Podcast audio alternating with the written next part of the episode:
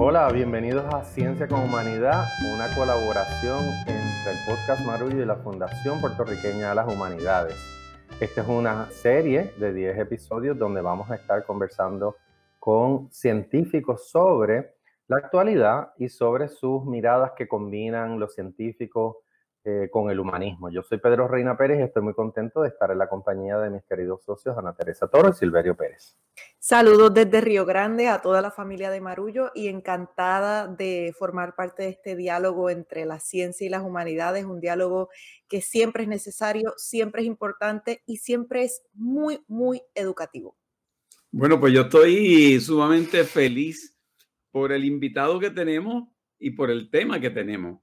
Eh, muchos de ustedes saben que en un momento determinado estuve así a puntito de estudiar teología y de ingresar en el seminario Regina Clery de Ponce. Eh, por lo tanto, hoy estoy muy feliz de presentar al doctor José, Jorge José Ferrer, quien es teólogo y que es realmente una autoridad a nivel mundial en este asunto de la bioética. Eh, he tenido la oportunidad, como en mi hermano Pedro Reina también, de escuchar algunas de sus homilías y de saber que detrás de, de esa palabra sabia que uno escucha hay una persona que obtiene su licenciatura en, en teología con especialidad en, en, teología fundamental de la Pontificia Universidad Gregoriana de Roma, Italia. Luego en el 1988 hace su maestría en consejería pastoral de la Universidad Loyola en Baltimore y en, el 92 hace su doctorado en teología con la especialidad en teología moral. Don Jorge José Ferrer, el amigo Jorge José Ferrer, eh, tiene eh, a su haber, haber sido profesor en la Universidad de Puerto Rico, en, en el Colegio de Mayagüez, en la Pontificia Universidad Católica de Ponce haber colaborado con muchas revistas con temas como por ejemplo el debate ético sobre la clonación humana, sobre la bioética y la religión. Tiene a su haber también libros como Bioética, un diálogo plural, SIDA y bioética, el SIDA, condena o solidaridad. Y me parece que su tesis doctoral, el virus de inmunodeficiencia humana VIH, su problemática teológico-moral, lo, lo colocó en un lugar importantísimo en esta discusión a nivel mundial.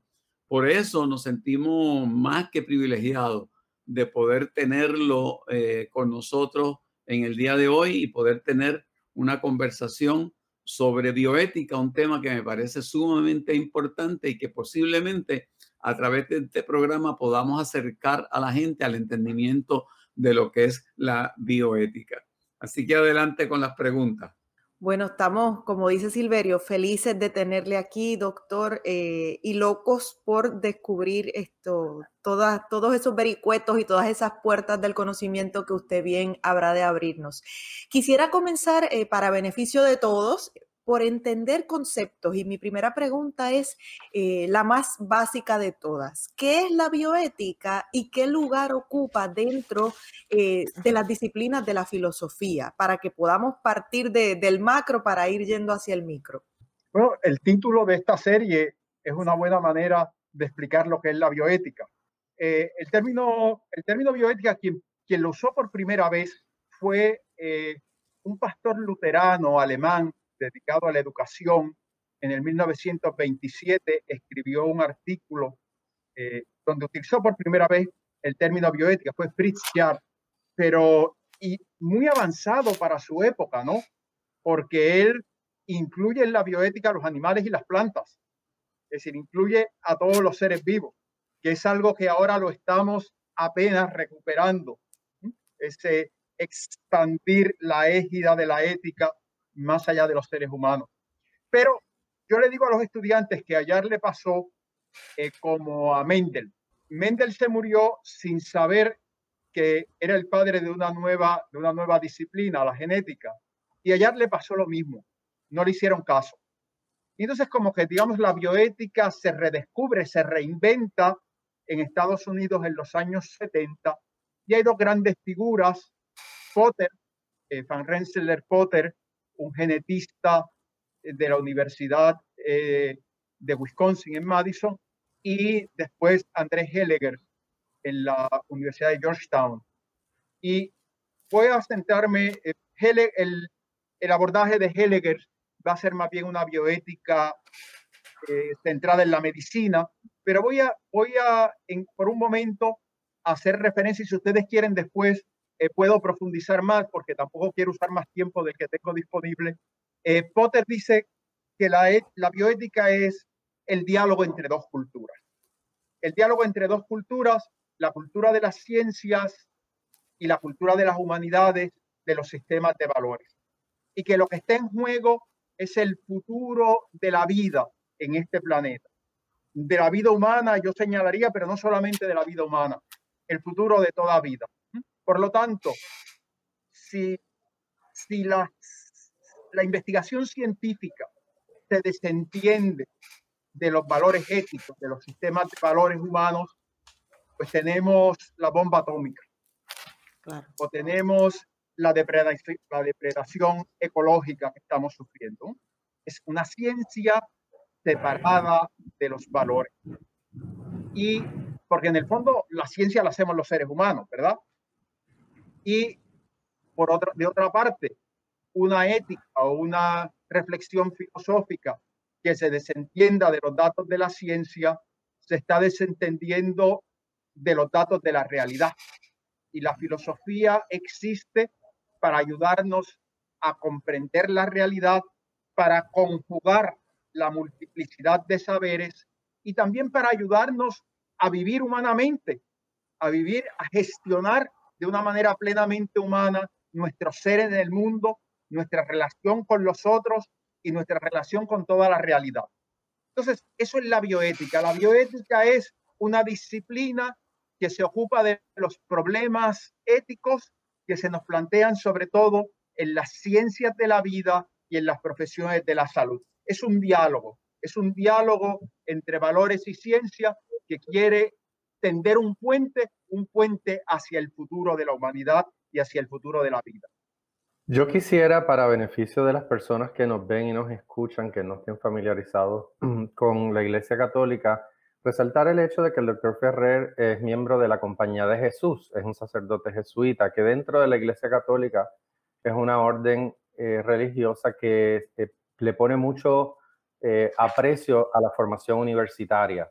Así que es una orden religiosa muy vinculada a la educación superior y sus miembros hacen estudios avanzados en distintas disciplinas. Yo, eh, la mayoría de los jesuitas que conozco han completado un grado eh, doctoral y trabajan dentro de la iglesia y fuera de ella de distintas maneras. Y quiero eh, agregar a esto, ¿verdad? Una, una, anécdota. Cuando yo empecé a enseñar en el recinto Río Piedras de la Universidad de Puerto Rico, un día en lo que era la antigua librería del recinto, caminaba por unos anaqueles y me topé con un libro eh, escrito por el doctor Ferrer que trataba sobre la epidemia del VIH-Sida y lo trataba de que era inusual en los años 90 cuando empieza a esclarecerse un poco lo que había sido desde los 80 una crisis de salud pública muy grande. Y me, quisiera preguntarle, porque me llamó la atención en ese momento, ¿qué, ¿qué lo movió a escribir sobre la epidemia del VIH-Sida en el momento que lo hizo, acaba de hacernos una cronología de la disciplina de la bioética y, me interesa conocer eh, qué le llamó la atención y cómo se lanzó, porque había un cierto nivel de riesgo personal, intelectual de abordar un tema tan controversial desde esa perspectiva. Sí, bueno, para, para empezar, puntualizar, ¿verdad? Que sí, yo soy sacerdote jesuita y soy, mi doctorado fue en teología, pero la bioética no es una disciplina religiosa.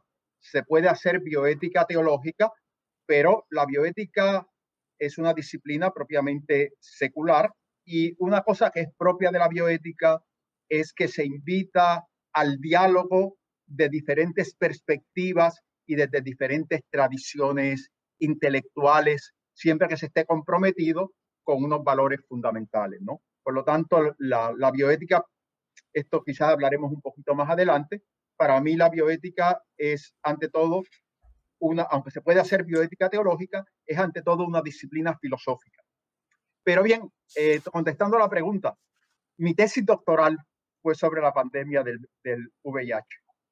Es decir, eh, yo fui a hacer mi doctorado en el 1988 y fui a, fui a España eh, con la idea de trabajar sobre todo en temas que a mí siempre me han fascinado, de la fundamentación filosófica de la ética y el diálogo entre teología moral y filosofía. Pero de estas cosas que pasan en los estudios doctorales, eh, Javier Gafo, que estuvo muchas veces aquí en Puerto Rico, me planteó eh, el hacer una tesis sobre el problema, un problema vivo, que en aquel momento era el problema de la pandemia del VIH, la pandemia del SIDA. Javier había estado en Puerto Rico ese año. Me dice, tú eres puertorriqueño, tú eres caribeño, ese es un gran problema en tu tierra, lánzate. Y fue así como con ese empujón del director de tesis que me lancé a un tema que en aquel momento era altamente conflictivo y un tema que ciertamente ha marcado el resto de mi carrera. O sea, cuando yo fui a hacer el doctorado, yo no pensaba dedicarme a la bioética. Después de la tesis doctoral, no me quedó duda alguna de dedicar y he dedicado la mayor parte de mi vida profesional y, prácticamente todas mis publicaciones a temas relacionados con la bioética. Me he ido evolucionando, he escrito bastante sobre los temas estos de fundamentación teórica de la bioética. Tengo dos libros, eh, en los que soy coautor, pero en tiempos recientes estoy mucho más interesado eh, en los temas relacionados con la justicia social y las implicaciones sociales de la, de, la bioética, de los problemas que nos plantea la bioética. Me gustaría saber, doctor, eh, ya que le mueve en un momento determinado la pandemia del VIH, y ahora estamos pasando precisamente por la pandemia del COVID-19. Y me pregunto eh, cuáles son, si algunos, los dilemas bioéticos que surgen cuando nos enfrentamos a esta pandemia, sobre todo para los puertorriqueños, eh, y cómo se resuelven. Bueno, ¿cómo se resuelven? Eso es más difícil. Yo quisiera, quisiera tener esa respuesta es la que me gustaría tener.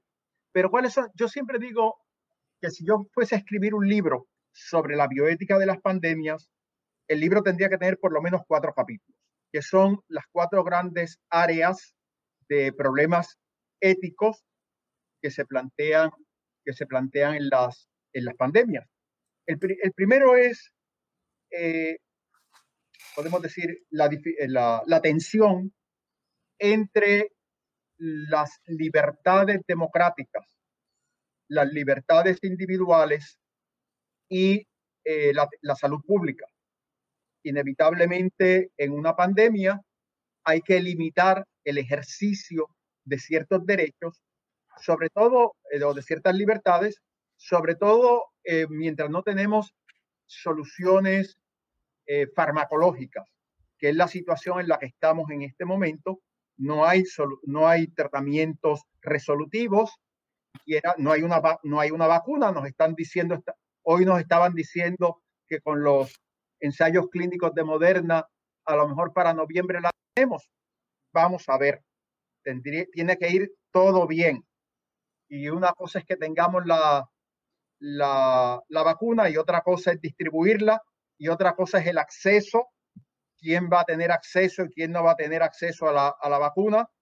Y otra cosa es si una sola vacuna va a ser suficiente o si necesitamos distintos tipos de vacunas este virus tan mutable. Pero bueno, de todas maneras, cuando no tenemos soluciones farmacológicas, pues es necesario recurrir a las medidas tradicionales de salud pública, como el distanciamiento, eh, el distanciamiento físico, eh, como no sé, en este caso el uso de máscaras, etcétera, ¿no? Y claro, los cierres. Esto limita el ejercicio de otros derechos, de, de derechos que se consideran fundamentales en una democracia, como el derecho a la iniciativa económica, el derecho de reunión, el ejercicio de la libertad de culto. Por eso el, el Estado tiene el derecho y la obligación en estas situaciones de limitar, de limitar el ejercicio de los derechos. Pero la limitación nunca debe ser, siempre debe ser proporcionada. Siempre debe, no puede ser mayor la limitación, el costo de la, de la limitación que los, que los beneficios de salud pública que se esperan. Y por eso estas medidas tienen que irse eh, calibrando continuamente. Por lo tanto, son medidas legítimas, pero nunca se puede olvidar que las libertades y los derechos se limitan, pero no quedan abolidos. Las libertades y los derechos siguen siendo fundamentales para una sociedad democrática. Y claro, aquí entra también el deber de cada uno de nosotros como ciudadanos de proteger la salud pública y de proteger la salud de los demás. Ese es el primer capítulo, ¿no? Libertades individuales versus salud pública. El segundo capítulo del libro eh, tiene que ver con todo el problema del, de lo que llamamos el triaje o el triage. Es decir, ¿qué hacemos cuando los recursos son limitados y no tenemos recursos para atender a todos? Cuando tenemos el problema de saturación. Yo tengo mucho miedo. Cada día yo, yo estoy todos los días mirando cuántos tenemos hospitalizados, cuántos tenemos en UCI, cuántos tenemos en respirador. Pero puede llegar el momento en el que no tengamos para todos y eso es lo que llamamos tradicionalmente el triage o el triaje. Hay una amplia bibliografía y ya en el caso del, en el caso del COVID, del COVID-19, está surgiendo mucha bibliografía eh, sobre este tema. Si ustedes quieren, podemos hablar un poquito más sobre la criteriología para la criteriología eh, para el triage. Un tercer capítulo es el capítulo de investigación. Es decir, eh, hay, que, hay que conjugar la, la prisa, la urgencia que tenemos todos de encontrar soluciones farmacológicas con las medidas de seguridad y las medidas tradicionales de precaución en la investigación biomédica. Es decir, se, está, se pueden, como dice en inglés, may I cut corners, porque hay una urgencia o o qué esquinas se pueden cortar y qué esquinas no se pueden cortar. Un problema muy serio. Y un cuarto capítulo es el capítulo que tiene que ver con temas de justicia social, de acceso. Es decir, una cosa que no podemos, yo no puedo enfatizar demasiado, es cómo la pandemia está poniendo de relieve y está ahondando las grandes inequidades, las grandes desigualdades sociales aquí en Puerto Rico, en Estados Unidos y en América Latina es devastador, es devastador. Hay tres, tres informes ya que ha publicado la CEPAL que yo recomendaría leerlos y divulgarlos. O sea, por lo tanto, es decir, este es, para mí en este momento, aunque he trabajado bastante el tema de triaje, el que me preocupa más es, y me voy a permitir aquí citar lo que ha dicho el Papa Francisco, que a la pandemia del virus le sigue la pandemia del hambre, le sigue la pandemia de... Y nosotros vivimos, me mandan a callar si estoy usando demasiado tiempo, nosotros vivimos en un país que es enormemente desigual. Aquí hay unas, las desigualdades sociales en Puerto Rico son gravísimas. Y entonces una situación como la del COVID-19 las aumenta y lo, es lo que está pasando en América Latina, ¿ves? Es decir, eh, bueno, pues tengo que quedarme en mi casa. Ajá, ¿y qué hago si no tengo casa? Es decir, tengo que, eh, sí, el teletrabajo. Ustedes y yo somos de los privilegiados que podemos hacer teletrabajo, pero mucha gente, bueno, está el que no tiene trabajo, aquel a quien la pandemia le quitó el trabajito que tenía y que no puede hacer, no puede darse el lujo de hacer teletrabajo. Es decir, eh, hay, que hay que tener higiene y lavarse las manos no tengo acceso a agua limpia, o las personas que viven hacinadas. Por lo tanto, los, los niños, los niños que dependen de la alimentación escolar para tener seguridad alimentaria, ¿qué pasa cuando cerramos los planteles? Ojo, yo creo que yo creo que tenemos que cerrarlos. Yo eh, yo pienso que en este momento el riesgo es demasiado alto para volver a clases presenciales, Yo que soy un amante de las clases presenciales y que no me gusta dar clases a distancia, pero no me queda más remedio que dar clases a distancia. Entonces, estas serían para mí los grandes capítulos que tenemos que atender. Las pandemias para la ética son talleres maravillosos. Es decir, paradójicamente. ¿Por qué? Porque plantean toda una gama de problemas éticos y porque ponen en cuestión nuestros estilos de vida, ponen en cuestión la manera como hemos organizado la sociedad. Y eh, la desigualdad, yo, yo, un tema que trabajo bastante es el tema de los desastres naturales. Los desastres no son, una cosa es, el, una cosa es la amenaza natural, el huracán, la pandemia. Otra cosa es el desastre. Otra cosa es el desastre. Y el desastre tiene que ver con la manera como distribuimos el poder y la riqueza en la sociedad. Y eso no es natural. Eso depende de opciones que hemos hecho los seres humanos y por lo tanto es fundamentalmente un problema ético. Es un problema de ética social, es un problema de la manera como organizamos la sociedad. Y bueno, he hablado demasiado. Hagan la próxima pregunta. Para nada, doctor. Son temas que me apasionan. Para nada, doctor. Le, agradecemos la pasión porque, porque la pasión es un componente fundamental del trabajo que estamos, exacto, del trabajo que estamos haciendo y, que compartimos.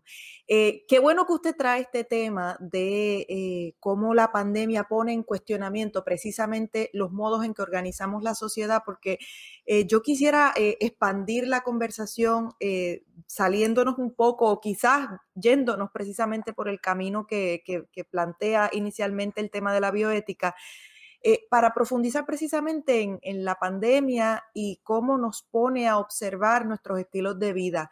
Eh, al principio a mí me parecía muy preocupante eh, este llamado o esta urgencia, sobre todo por parte del sector económico, pero de otros sectores también, a invitarnos a regresar a la normalidad yo decía, pero es que esa normalidad no le estaba funcionando a la mayoría. Quienes quieren volver a la normalidad probablemente eran quienes estaban muy cómodos en unas estructuras sociales, eh, pues que, les colocaban en, condición de privilegio con relación al resto de la gente. Entonces, eso no, nos hace pensar también en, en la las faltas y las grandes carencias éticas que existen a la hora de organizar y estructurar eh, los grandes sistemas que nos dirigen. Eh, hablo de las faltas éticas en el plano político, las faltas éticas en el plano de nuestros sistemas económicos, las faltas, profundísimas faltas éticas en eh, la estructura de nuestro sistema de salud, eh, que, sobre todo ahora es más importante que nunca.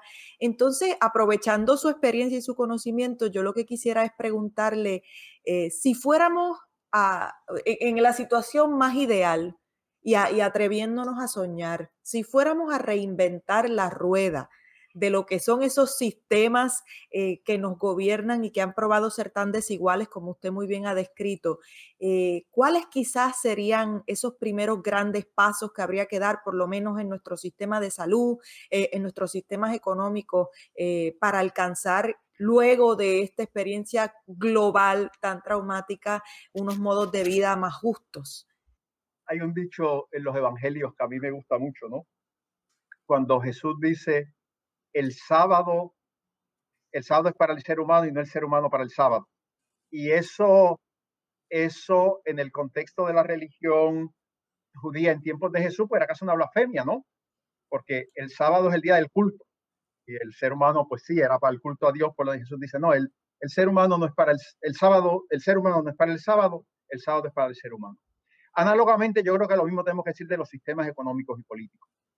Es decir, eh, el ser humano no es para la economía, la economía debe estar al servicio, debe estar al servicio de la persona, debe estar al servicio del ser humano. Por lo tanto, a me parece que el punto de partida es colocar la dignidad humana, colocar la persona en el centro del sistema y quizás hoy expandiendo un poquito más, porque hay que tener en cuenta eh, que los seres humanos no vivimos solos en este planeta, que los seres humanos lo compartimos con otros vivientes y que en la medida en que lo destruimos, estamos destruyendo, estamos destruyendo también la casa a los otros vivientes que no tienen, eh, que no tienen la culpa. Eh, por lo tanto, fundamentalmente yo creo que hay que repensar, hay que repensar la economía y hay que repensar la política. Si nosotros estamos viviendo, eh, estamos dominados por lo que hoy día se le llama el neoliberalismo, ¿no? Que realmente eh, pues surge eh, con la escuela en Austria, Alemania, a principios del siglo XX.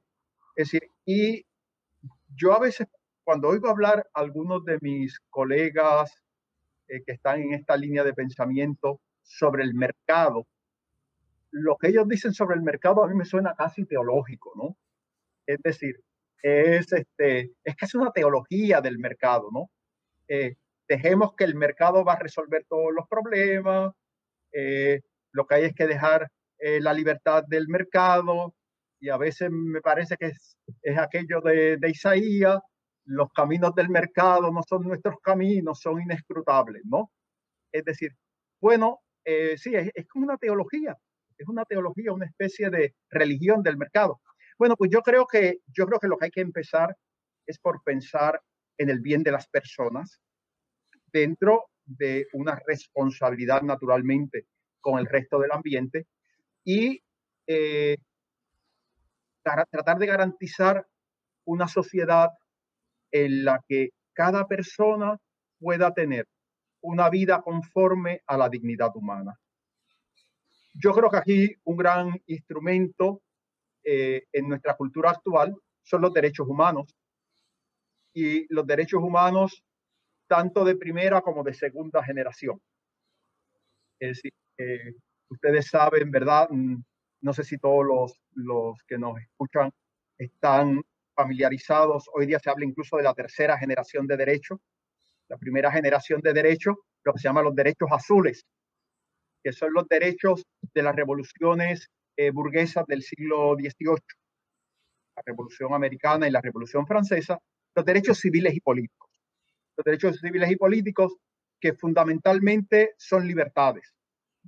Derecho a la libre expresión, derecho a la participación política, eh, derecho a la iniciativa económica, el derecho de propiedad, eh, derecho de eh, libertad de culto, son los derechos eh, que se le llama de primera generación y derechos azules porque surgen precisamente de los movimientos liberales del siglo XVIII.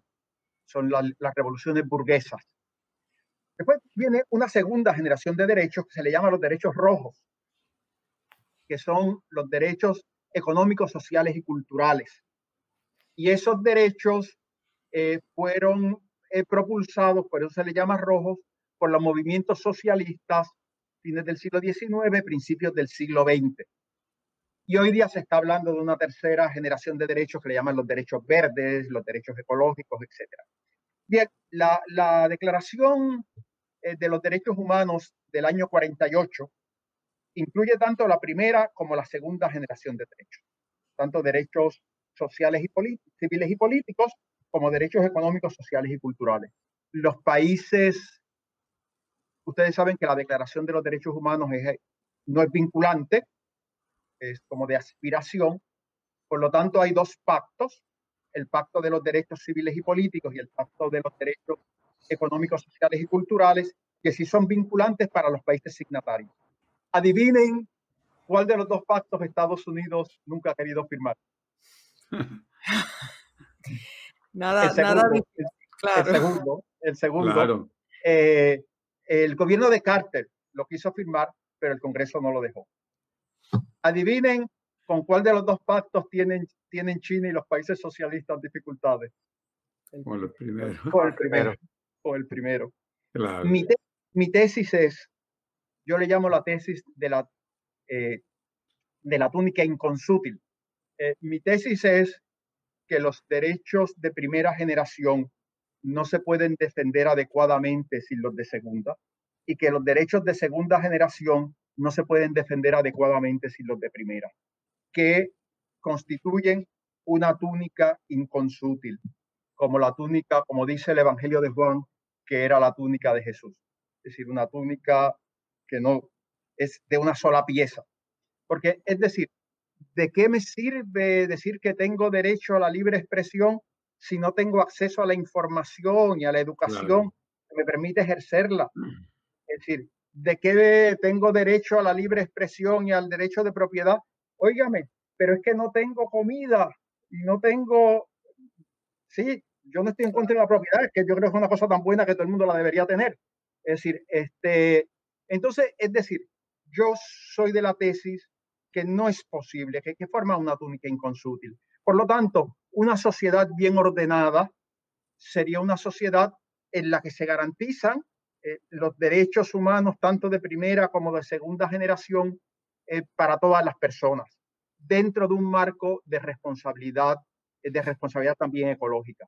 Ahora, una cosa que hay que añadir hoy es las teorías de la justicia clásicamente han sido teorías políticas. Piensen ustedes, ¿cuál es la obra de filosofía política más importante de la antigüedad y que ha tenido más influencia a lo largo de la, de la historia de Occidente? La República de Platón. ¿Y la República de Platón de qué trata? De cómo constituir un Estado, una polis, una ciudad. Eso es la política. La política es el arte de constituir, de gobernar la ciudad y la ciudad debe ser justa. Y si damos un salto de 20 siglos, quizás el libro de filosofía política, quizás más importante o más influyente de fines del siglo XX, eh, fue la teoría de la justicia de Rawls.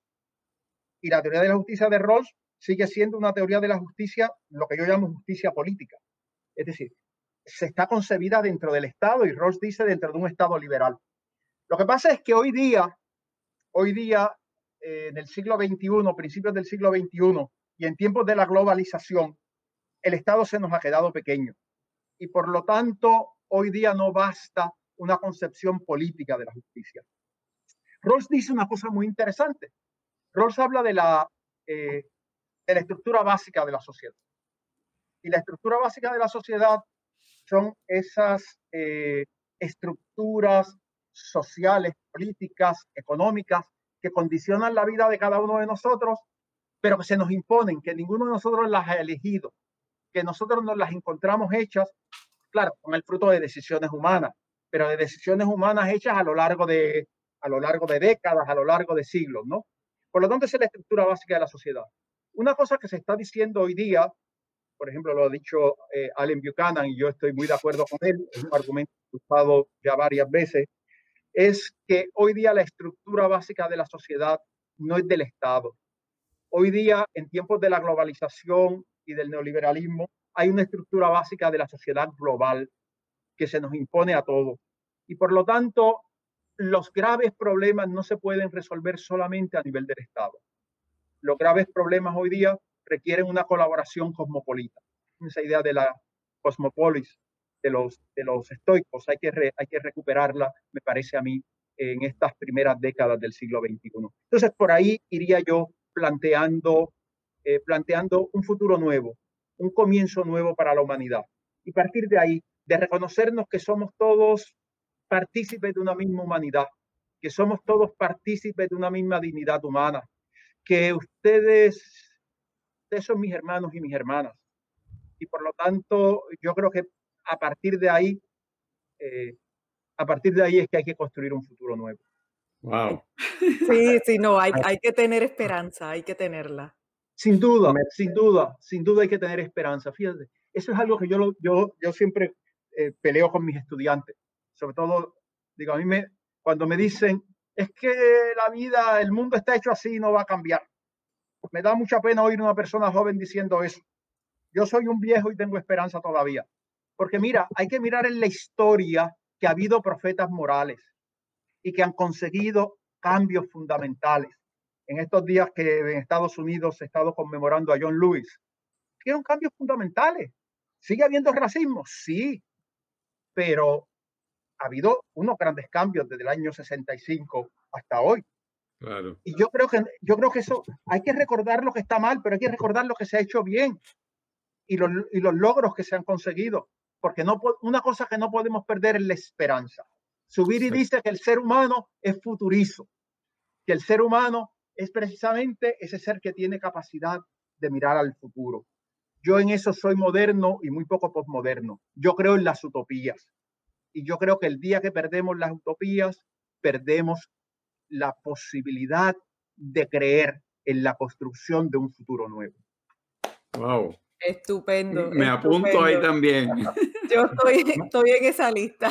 Me corresponde a mí la última pregunta y, y, va por esa línea porque creo que cuando usted hablaba de cómo la inequidad se había manifestado en esta pandemia, cómo se había hecho visible y nos invitaba a leer los, informes que ha publicado la CEPAL, pensaba por un momento en un reportaje que escuché en el podcast The Daily del diario de New York Times que hablaba sobre las lecciones de la ciudad de Nueva York, que pensaríamos como una ciudad, ¿verdad?, del primer mundo con acceso a muchos recursos y invito a que lo escuchemos porque lo que encontraron los periodistas del New York Times fue que en Nueva York las posibilidades de sobrevivir al, COVID dependían de a qué hospital uno era llevado porque los hospitales públicos y los privados estaban separados por un abismo muy grande.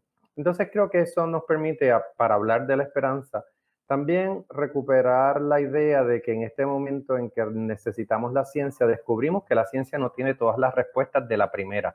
A veces pensamos que la ciencia es un app que se baja al teléfono y que en una pandemia abro el app y busco la respuesta. Estamos viendo en tiempo real cómo la ciencia tiene que eh, enfrentarse a un problema para resolverlo y cómo la ciencia se equivoca en el proceso de producir nuevo conocimiento, ¿verdad? Hay que, hay que también rescatar la posibilidad de que de los errores es que vamos a aprender y muchas veces esos errores van a informar las decisiones futuras que probablemente, precisamente porque ya cometimos errores, van a ser un poco más iluminadas que en el pasado. Entonces, como, como hablábamos del trabajo suyo, de hacer unos criterios para determinar cómo distribuir recursos limitados entre una demanda que, ¿verdad?, que supersede los recursos que hay, eh, quería preguntarle para una persona, para un médico, para un maestro que quiera conocer más sobre la bioética y sobre estos desafíos tan contemporáneos, ¿qué recursos puede compartir usted con nosotros para eso? Sí, bueno, en primer lugar, eh, la bibliografía es inmensa, pero lo que pasa siempre con la bibliografía es que hay que tener criterios, ¿no? Porque hay bibliografía de distinta, de, de distinta calidad. Pueden ser otros recursos audiovisuales, eh, no, no, necesariamente bibliográficos, pero ¿a dónde va una persona que quiere saber más? No, por ejemplo, yo decía, hay, yo los invitaría, por ejemplo, a entrar a la revista iberoamericana de bioética, que está gratis en, en internet y se puede, se puede bajar. En América Latina, por ejemplo, la Universidad del Desarrollo en Chile, y estoy pensando ahora en recursos en español. Claro. La, la, la, la Universidad del Desarrollo en Chile tiene una página web y un observatorio de bioética y bioderecho, donde hay casos, donde hay explicaciones. Eh, otra, otra, otro recurso en español es la página web de la Asociación de Bioética Fundamental y Clínica de España. Eh, y ahí tienen, por ejemplo, sus congresos, están ahí, están ahí en la página, eh, en su página web. Hay, las conferencias de Diego Gracia y de Adela Cortina siempre son una joya y vale, vale la pena escucharlas. Yo soy presidente de la Federación Latinoamericana de Bioética y nosotros estamos en este momento, es una de las pocas organizaciones que hay de toda América Latina. El año que viene vamos a celebrar los 30 años de, los 30 años de existencia de la federación. Estamos en estos momentos lanzando también una página web en la que vamos a, en la que vamos a poner eh, información actualizada sobre temas, sobre temas de bioética. En Estados Unidos, bueno, Trump no ha nombrado un consejo de bioética, pero los presidentes anteriores sí, es decir, Clinton, eh, Bush y Obama. Y toda, todo eso está disponible en Internet. Si ustedes ponen eh, The President's Council on Bioethics o de, no me acuerdo la de Obama si era eh, the National Bioethics Commission. Si ustedes van a Internet eh, y ahí están todos los informes que estas comisiones han producido, que son informes muy bien hechos eh, sobre los temas sobre los temas más diversos. Esa es otra otra fuente otra fuente muy importante. La, en Puerto Rico está el Instituto de Bioética de, del Recinto de Ciencias Médicas, el Instituto Eugenio María de Hostos, que yo tuve el honor de dirigir por seis años y que ahora dirige mi querida amiga Mayra Vega. Eh, y ellos continuamente tienen actividades de educación continuada que se presentan. no hace días que no entro, no sé si la página web está activa todavía, pero había una página web del Instituto de Bioética Eugenio María de Hostos. Este, pueden, es decir, la, la colección cátedra de bioética de la Universidad Pontificia Comillas es muy buena y aunque sea una universidad católica, es, eh, es una colección de bioética dialogante. Yo tengo dos o tres libros publicados con ellos. No es eh, una cuestión doctrinal estrictamente, estrictamente católica. Eh, bueno, pero hablando en términos católicos, por ejemplo, la Pontificia Academia por la Vida tiene su página web y continuamente están eh, poniendo información. La Universidad de Valencia, Católica de Valencia tiene un observatorio de bioética. Eh, está The American Journal of Bioethics, que tiene también, eh, se, puede entrar, se puede entrar a través de la web. O sea, los recursos son infinitos y hay muchas universidades que tienen programas doctorales en bioética. Podría, podría seguir citando, pero, pero tampoco, tampoco creo que, y es, mis estudiantes siempre se quejan de que yo doy demasiada bibliografía. Así que no quiero... Nos encargaremos de compartir algunos de estos recursos en nuestras redes cuando... Sí, sí, sí, sí, perfecto. Yo siento que, que hemos vivido un masterclass. Sí. Y que, eh, compartir este, este masterclass con el público de Marullo ha sido un privilegio y y creo que podríamos estar haciendo muchas ediciones con, con el doctor Jorge José P. Ferrer sobre, este, sobre estos temas que para mí eh, me parecen fascinantes y que confieso que, que, que esta, esta clase ha sido para mí muy reveladora. Sí, doctor Ferrer, queremos darle las gracias por, por, el privilegio de su tiempo, queremos darle las gracias por, por el amor que le dedica a su trabajo, por la profundidad, por el compromiso eh, y sobre todo pues por la generosidad de compartir sus conocimientos tanto con sus estudiantes, ya sea de manera virtual o presencial en el futuro. Eh, y sobre todo por esa gran apuesta a la esperanza que ha hecho en esta clase magistral que nos ha dado. Gracias por estar con nosotros en Marullo y gracias a la Fundación Puertorriqueña de las Humanidades por invitarnos a tener este, este acuerdo, esta colaboración. Yo creo que una de las grandes lecciones también de la pandemia va a ser la importancia de la colaboración, de unir recursos, de unir conocimiento y de en lugar de andar esto remando solos, pues remar de manera colectiva. Así que gracias a la Fundación Puertorriqueña de las Humanidades, toda la gente que esté interesada en conocer más del trabajo extraordinario que se hace desde la Fundación, pueden acceder a fphpr.org también estaremos en todas las redes sociales eh, de Marullo compartiendo esta información y muy entusiasmados de leer sus comentarios y sus reacciones y sus reflexiones a esta experiencia tan hermosa que acabamos de tener. Muchísimas gracias por conectarse siempre con nosotros y aquí estaremos siempre porque esto es Marullo. Serie Ciencias con Humanidad de la Fundación Puertorriqueña de las Humanidades y el podcast Marullo. Las productoras ejecutivas son Elsa Mosquera Sterenberg y Beba Rivera de Agora Cultural Architects. Gerentes de desarrollo y contenido, Ángela Sánchez, Ivana Paz y Maye Primera. Diseño gráfico de Lidimaria Ponte Tañón, fotografía de Javier del Valle, la música original es de Guarionex Morales Matos, director técnico Wilton Vargas de Buenéticos Internet Studios, postproducción Laura Tormos y locutora Fabiola Méndez.